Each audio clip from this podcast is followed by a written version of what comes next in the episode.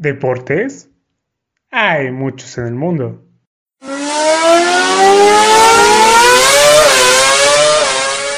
Es imposible hablar de todos ellos.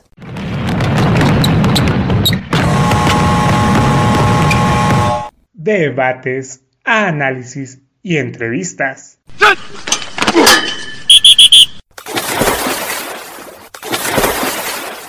¿Dos güeyes? ¿Y una morra? Haciendo un podcast deportivo. O al menos, haciendo el intento. Atención. Estás entrando al vestidor.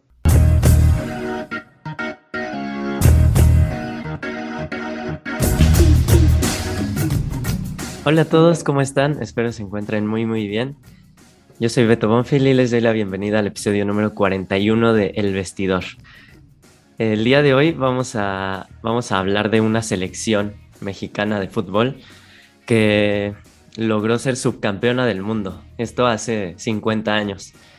No, no estoy hablando de la selección mayor varonil, estoy hablando de la selección femenil, que hace 50 años llegó a una final de un mundial, aunque ustedes no lo crean, y la perdieron, pero eso no quita que lograron algo histórico para nuestro fútbol, porque nunca más hemos llegado a una final de un mundial en la categoría mayor, ¿no? Porque sabemos que la sub-17, pues sí hemos ganado un mundial.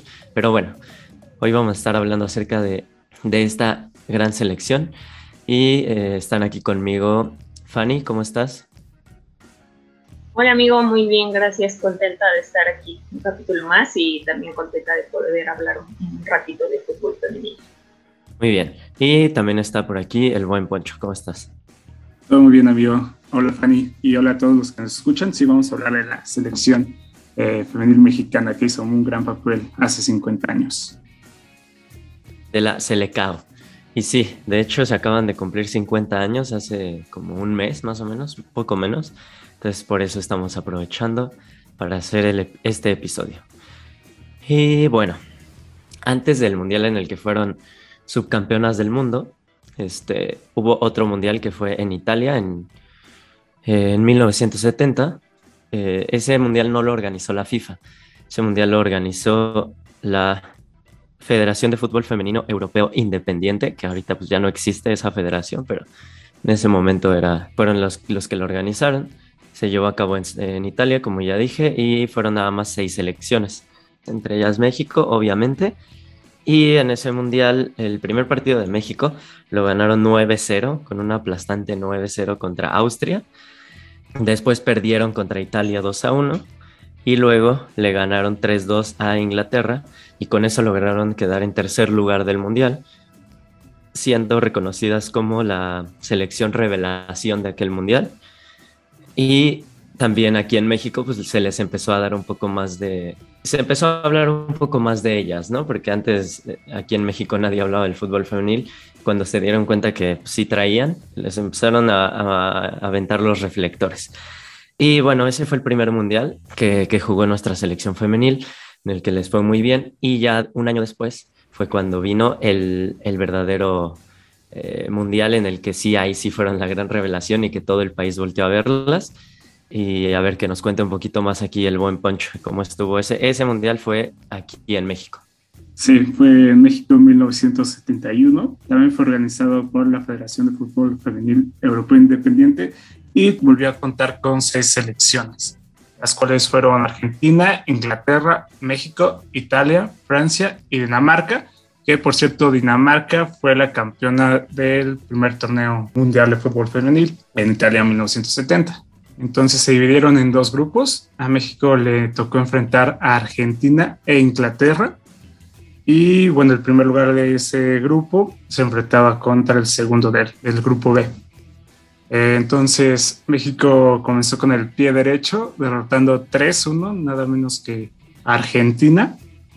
Y en el segundo partido le metió cuatro goles a la selección de Inglaterra. Son los inventores del fútbol y como también repasamos en nuestro episodio de fútbol femenil, primero que hicimos, pues también era una selección importante donde también había varios equipos femeniles en aquella época Entonces, pues tiene muchísimo mérito que lo hayan, eh, hayan logrado ganar ese partido.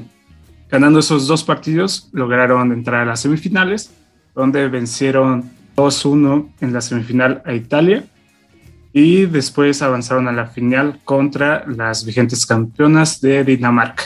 Ese partido quedó con un 3-0 a favor de Dinamarca, se perdió, pero se hizo un gran papel, se quedó como sus campeonas del mundo. Y también llama la atención que ese partido me parece que fue disputado en el Estadio Azteca y hubo una asistencia de 110 mil personas. O sea, hubo mucha atención por parte de México para ese partido. Muchísimas personas lo vieron en directo y muchas más se enteraron y apoyaron desde fuera de la selección mexicana. Entonces fue un gran paso para el fútbol femenil, pero lastimosamente después ya, ya se perdió el apoyo, ya no se realizaron más torneos y pues sí, se quedó ahí la historia de estas subcampeonas del mundo.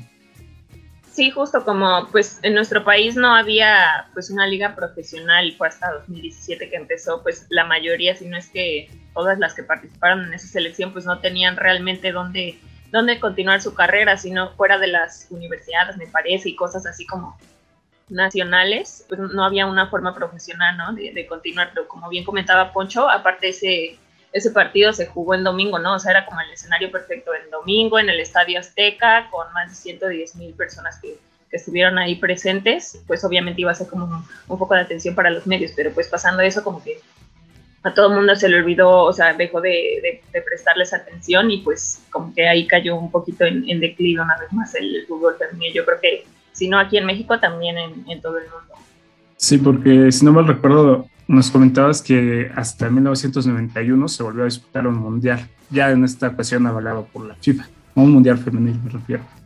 Sí, correcto. O sea, esos torneos, obviamente no estamos citando ningún mérito porque pues ya quisiéramos este que, la selección llegara a un subcampeonato, aunque no sea oficial, no, o sea, cualquier este torneo así, pues claro que se celebra y, y, se aplaude, pero pues como no estaban avalados por las FIFA, pues no eran oficiales y fue hasta 1991 que se realizó en China el primer mundial eh, femenil oficial ya por la FIFA, pero pues ahí como igual, como no había liga aquí en México y no había como mucho apoyo, fue hasta 1999 el mundial de en Estados Unidos, donde la selección de México sí pudo clasificar de la mano de, Leo Cuellar. La verdad sí, sí los ayudó a, las ayudó a tener varios logros, aparte de eso las llevó a los primeros y únicos Juegos Olímpicos a los que hemos asistido en Atenas 2004, que aunque nos quedamos este, en cuartos de final, pues es igual un gran paso, pero pues desde ahí como que se fueron forjando los, los cimientos para después en Alemania de 2011 pues,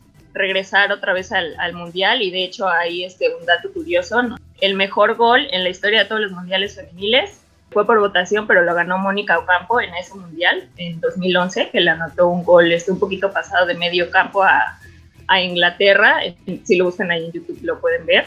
Este, entonces, como eso, esos pequeños logros que a lo mejor no estamos muy familiarizados, pero que vale la, la pena platicar de ellos y, y, también destacarlos, ¿no? Porque pues muchas veces es como, como que no, no, no merecen la, la atención que, que deberían, ¿no? Sí, totalmente. Y, o sea, siendo objetivos, podríamos decir que nada más participaron seis selecciones en los dos torneos y que es distinto a a cómo se disputa un mundial actualmente. Pero creo que también hay que tener en cuenta el contexto, que tampoco en 1970 era fácil jugar fútbol y enfrentarte a ese tipo de selecciones europeas. Entonces también creo que hay que darle su justo mérito a esta selección femenina. Exacto, eh, porque para empezar aquí ni siquiera había una liga profesional, ¿no? Entonces esas jugadoras pues literalmente eran amateurs que no se dedicaban al fútbol, sino que ellas pues tenían sus trabajos y o sus escuelas y, y, pues nada más jugaban por gusto, ¿no? Que de hecho eh, quería comentar que hubo una polémica en ese mundial, en el de México 71, porque eh, pues a las jugadoras no les, no les pagaron nada, bueno, no les iban a pagar nada y ellas pidieron que pues, se les diera una recompensa, ¿no? Por parte de la Federación Mexicana de Fútbol o, o del mismo gobierno, porque pues decían, ¿no? Que muchas habían tenido que dejar sus trabajos o sus estudios para poder prepararse, ¿no? Para el Mundial. Y pues estaban pidiendo, bueno, por ahí dicen que un millón de pesos de aquel entonces, que se iba a repartir entre las 16 jugadoras, pues el cuerpo técnico, el médico como que todo el staff, ¿no? Y pues el gobierno decía así y la prensa también como que se les echó encima y empezaron a decir de que es que cómo era posible, ¿no? Que pidieran dinero si, si ni siquiera eran jugadoras profesionales.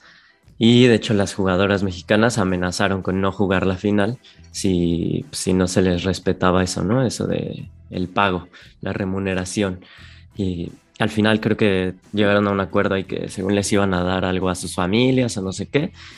Y ya pues como que la, la polémica se enfrió y pues jugaron la final pero, o sea, como que viéndolo en retrospectiva, afectar a, que no ganaran esa final, ¿no? Como que todo eso les afectó, la prensa que se les echó encima, eh, toda la polémica hizo que pues, tal vez no dieran el mejor partido que, que pudieron haber dado. De hecho, cuando terminó la final todas se pusieron a llorar y así como, es como de impotencia. Al final terminaron festejando junto con las jugadoras danesas pero este, pues sí, como que es un gran logro que quedó manchado por eso, que pues todavía al día de hoy, ¿no?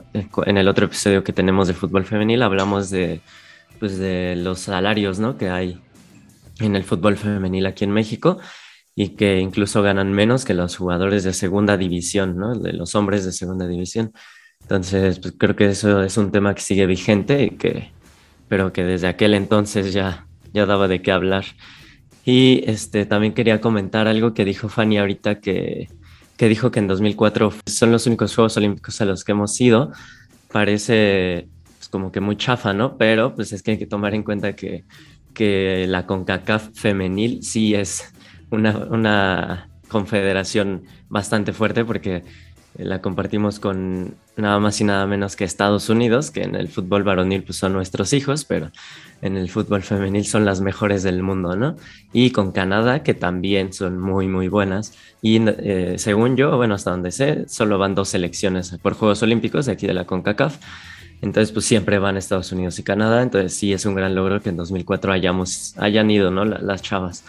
Y, y ya, pues quería como comentar eso para que no, no suene como que, ay, solo hemos ido a unos, porque pues, en realidad sí, sí es algo, pues un gran logro, ¿no? Haber, ido por lo menos a unos. Ojalá se repita, ¿no? Se, ahorita viene una muy buena generación y parece que le están dando un poquito más de apoyo. De hecho, han tenido muchísimos más partidos que antes. Tienen partidos que será cada dos, tres meses, así como la selección varonil. Y antes eso no se veía, ¿no? Si jugaban eran partidos pues, que nadie les prestaba atención ni y antes, pues como saben, no existía la Liga Mexicana Femenil, ¿no?